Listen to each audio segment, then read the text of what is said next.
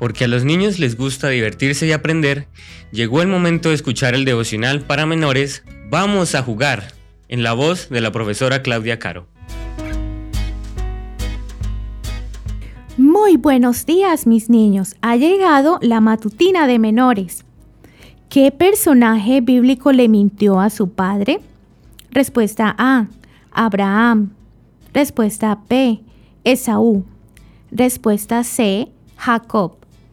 Vamos a buscar en nuestras Biblias en el libro de Proverbios, el capítulo 12, versículo 22.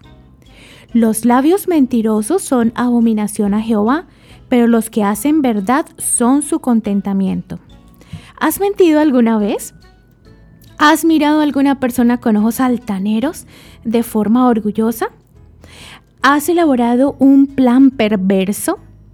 ¿Has provocado una pelea entre hermanos? Pues quiero compartir contigo lo que Salomón escribió en los Proverbios.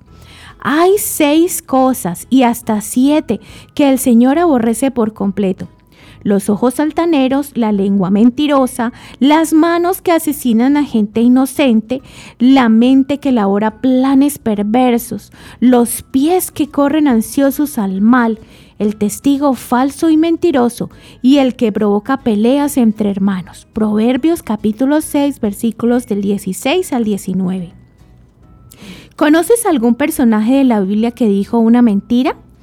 Jacob mintió a su padre Isaac para que lo bendijera y obtener así la primogenitura. Pero ¿sabes qué pasó después? Como consecuencia de su mentira, tuvo que dejar su casa, a su madre, a su padre, a sus amigos, a todos los que él conocía y salir huyendo porque su propio hermano Esaú, el primogénito, lo perseguía enfadado por lo que le había arrebatado. Puedes leerlo en Génesis capítulo 25. La mentira siempre trae malas consecuencias. ¿Recuerdas quién fue el primer mentiroso? La Biblia dice en Juan capítulo 8 versículo 44 que Satanás desde el principio, antes de que Dios creara la tierra, no se mantiene en la verdad y nunca dice la verdad. Cuando dice mentiras habla como lo que es, porque es mentiroso y es el padre de la mentira. La mentira va contra la ley de Dios, por eso Jesús le aborrece tanto, porque nos aleja de Él, que es la verdad. Dios nunca miente, por eso desea que sus hijos no seamos mentirosos. Recuerda decir siempre la verdad. Te evitarás muchos problemas y serás más feliz. Que tengas un hermoso día.